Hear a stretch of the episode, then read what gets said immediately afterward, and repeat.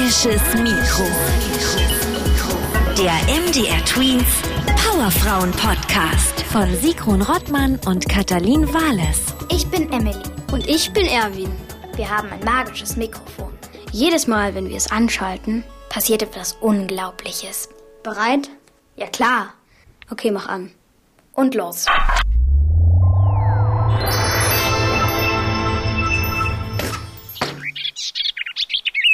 Diesmal ist mir irgendwie unheimlich, wo uns unser Mikro hingeschickt hat. Die Häuser in dieser Straße sind so kaputt, als ob hier Bomben eingeschlagen haben. Ja, und dieser Garten ist total chaotisch und verwildert. Überall sind Trümmer und dort vorne liegt sogar eine Haustür. Da neben dem Apfelbaum steht eine Frau. Sie hat eine große Schaufel in der Hand und gräbt. Die sieht irgendwie traurig aus. Komm, wir fragen sie mal, was hier los ist. Hallo, was machst du da? Ach, ich ähm, suche nur etwas. Aber wer seid ihr denn?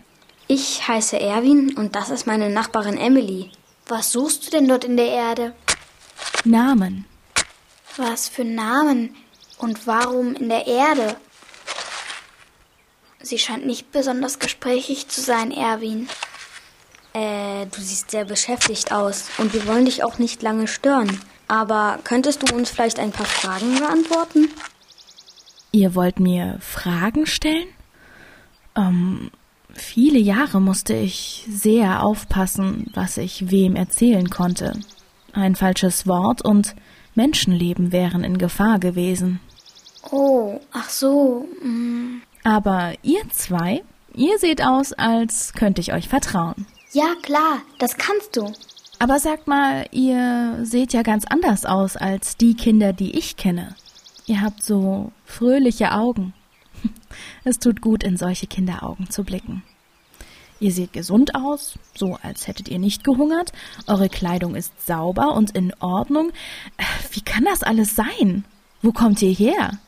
Wir kommen aus der Zukunft, aus dem Jahr 2021. Und das hier, schau mal. Das ist unser magisches Mikro. Das hat uns zu dir gebracht. Damit können wir Gespräche aufnehmen. Schau, das funktioniert mit Batterien. Wenn sie leer sind, müssen wir wieder zurück in unsere Zeit. Magisch? Aus der Zukunft? Dann habt ihr den Krieg nicht erlebt? Nein, was denn für ein Krieg? Krieg? Darum sieht sie so zerstört aus. Wo sind wir denn? Und was ist hier passiert? So viele Fragen auf einmal. Ihr habt ja wirklich keine Ahnung, hm? Also gut, ich werde mit euch sprechen. Danke. Von welchem Krieg hast du gesprochen? Und in welches Jahr sind wir denn gerade gereist? Es ist ein Frühlingsnachmittag im Jahr 1945. Ach, es ist so schön. Hört ihr die Vögel zwitschern?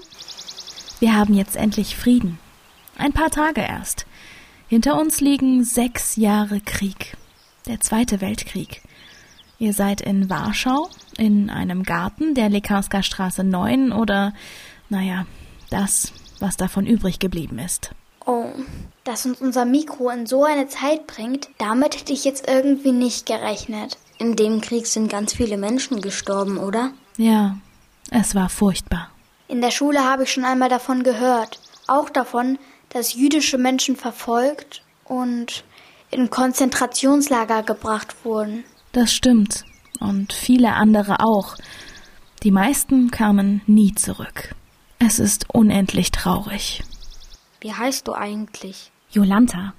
Äh, nein, Irena. Irena Sendler. Wieso weißt du nicht, wie du heißt, Irena? Ich hatte viele Jahre den Decknamen Jolanta, damit ich nicht auffliege und niemand weiß, wer ich wirklich bin. Warum? Was hast du denn gemacht? Unser magisches Mikro bringt uns zu Frauen, die etwas Besonderes gemacht haben. Besonderes? Nein. Ich habe einfach nur versucht zu helfen. Wem hast du denn geholfen? Den Menschen in Warschau. Ich bin Sozialarbeiterin. Meine Eltern brachten mir von klein auf bei, Irina, es ist ganz egal, woher Menschen kommen, woran sie glauben oder wie sie aussehen. Alle sind wertvoll. Und daran glaube ich. Und das hat auch was mit den Namen zu tun? Genau, als wir angekommen sind, hast du gesagt, du suchst nach Namen. Warum? Und wieso in der Erde? Ich suche hier nach den Namen der Kinder, die wir im Krieg in Sicherheit bringen konnten. Du hast Kinder im Krieg gerettet? Würdest du uns vielleicht davon erzählen, bitte? Ach, ich liebe Kinder. Ihr seid so direkt. Aber es ist nicht gerade leicht, darüber zu sprechen. Hm, nun gut. Unsere Stadt wurde vor sechs Jahren von den deutschen Nazis bombardiert. Viele Häuser wurden dabei zerstört. Es gab kein Wasser und keinen Strom. Überall waren Verletzte. Menschen sind gestorben. Und dann waren diese Deutschen hier bei uns an der Macht. Viele hatten Angst vor ihnen. Sie stellten neue Regeln auf. Die waren sinnlos, bösartig und vor allem ungerecht. Welche denn zum Beispiel? Wisst ihr, jüdische Menschen durften nicht auf öffentlichen Bänken sitzen. Sie durften nicht telefonieren. Ihnen war nicht erlaubt, im Park zu spazieren. Sie mussten als Erkennungszeichen auch noch so einen gelben Stern an der Jacke tragen. Tja, und viele verloren deshalb ihre Arbeit oder ihre Geschäfte und konnten kein Geld mehr verdienen. Wie sollten sie da überhaupt etwas zu essen kaufen? Aber das alles war noch gar nichts gegen das Warschauer Ghetto. Warschauer Ghetto? Was ist das? Ein Stadtteil von Warschau wurde so genannt. Irgendwann wurden alle jüdischen Menschen gezwungen, dorthin zu ziehen. Dabei gab es dort viel zu wenig Platz für die ganzen Leute.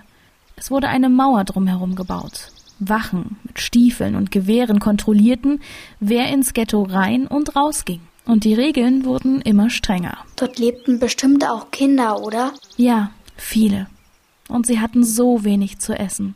Viele Kinder bettelten auf den Straßen. Als Sozialarbeiterin habe ich natürlich versucht, ihnen zu helfen, Kleidung, Lebensmittel und Geld zu besorgen, doch das wurde mit der Zeit immer gefährlicher. Wieso denn? Es war damals verboten, jüdischen Menschen zu helfen. Es wurde sogar hart bestraft.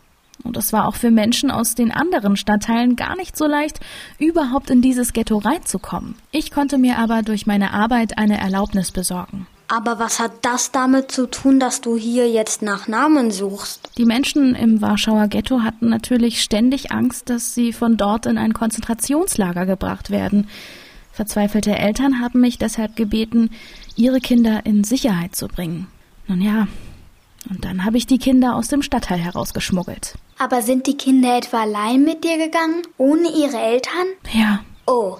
Die Kinder mussten sehr tapfer sein. Sie kannten mich ja nicht. Ich war fremd für sie, genauso wie die anderen, die mir dabei geholfen haben. Welche anderen? Oh, wir waren viele Frauen und Männer, die diese Ungerechtigkeit einfach nicht mehr mit ansehen konnten.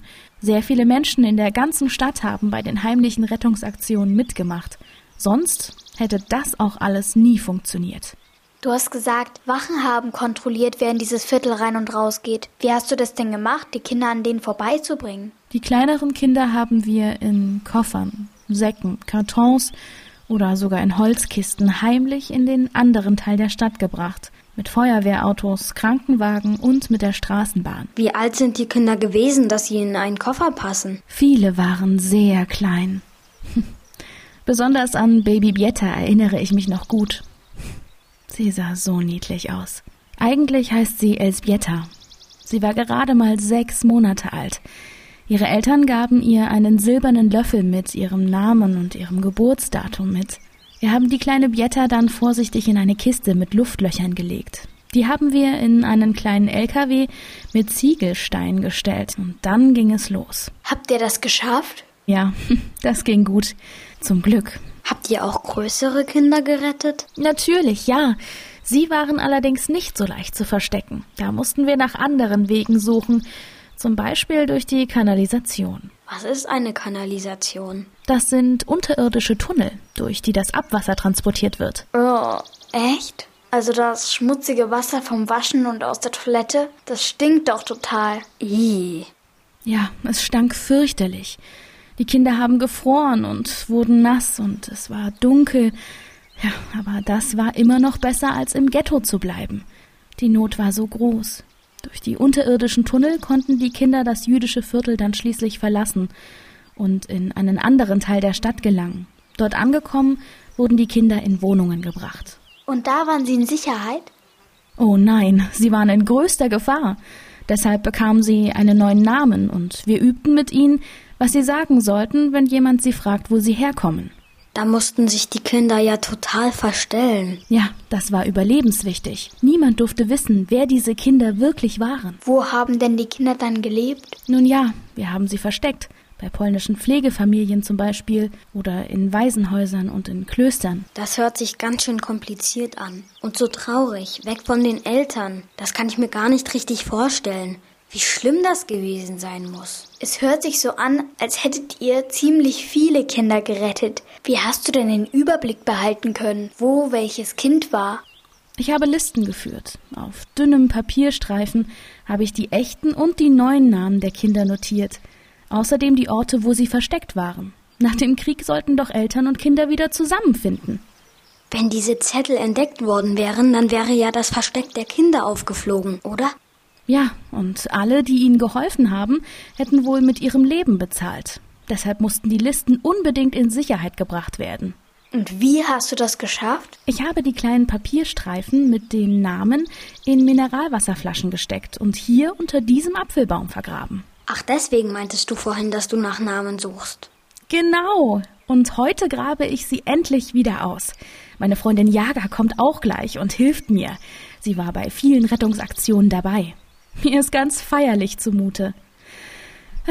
Ach, ihr Kinder, es ist so ein schöner Tag heute.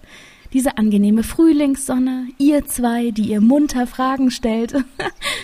Ich kann es immer noch nicht glauben, dass der Krieg endlich vorbei ist. Und wie viele Kinder konntet ihr eigentlich retten? Ach, nicht genug. Ich werde immer Gewissensbisse haben und traurig darüber sein, wie vielen Kindern ich leider nicht helfen konnte. Oh nein, Irena, tut uns leid, aber das Piepen bedeutet, wir müssen zurück. Die Batterie ist gleich leer. Och Mann. Ach Quatsch, das ist doch gut. Ich muss jetzt sowieso weitersuchen, damit die versteckten Kinder auch endlich erfahren, wer ihre echten Familien sind und wo sie herkommen. Und euch zweien, euch wünsche ich, dass ihr nie so einen Krieg erleben müsst. Macht's gut. Hm, wieder zu Hause. Ja, ob sie wohl die Flaschen wiedergefunden hat? Der Garten war ja sehr verwüstet. Lass uns mal in den Bücherregalen von meiner Mama stöbern. Sie hat so viele Bücher. Da ist bestimmt etwas über Irina Sendler dabei. Ha, wusste ich es doch. Hier, schau mal, sogar mit Foto vorne drauf. Zieh mal raus das Buch. Was ist aus Irena geworden? Hier steht, dass sie über 2500 Kindern das Leben gerettet hat. 2500! Kannst du dir das vorstellen? Wie bitte? Dann ist sie ja eine richtige Heldin. Hier steht, dass sie es nicht mochte, wenn man sie Heldin genannt hat. Sie war eher bescheiden. Und hat sie diese Liste mit den Namen der Kinder gefunden? Nein, leider nicht. Irene und ihre Freundin Jaga haben stundenlang danach gesucht, aber die Flaschen sind verloren gegangen. Oh nein, und was wurde aus den Kindern? Irena und ihre Verbündeten haben sich hingesetzt und die Namen aus dem Gedächtnis aufgeschrieben. Sie haben sich an sehr viele Kinder erinnern können, aber nicht an alle. Ich finde es sehr traurig, was da alles passiert ist. Hm, ich kann nicht verstehen, dass es so etwas wie Krieg überhaupt gibt, dass Menschen anderen Menschen so etwas antun können. Ich glaube, ich muss später nochmal mit meinen Eltern über diesen Zweiten Weltkrieg reden. Ich habe noch so viele Fragen. Ja, oder mit deinen Lehrerinnen und Lehrern. Ich weiß ja eigentlich auch viel zu wenig darüber. Aber eins weiß ich jetzt. Man hat immer eine Wahl, etwas Gutes zu tun und menschlich zu sein. Irena Sendler ist das beste Beispiel dafür. Magisches Mikro. Der MDR Tweens Powerfrauen Podcast. Alle Folgen auf mdrtweens.de und überall, wo es Podcasts gibt.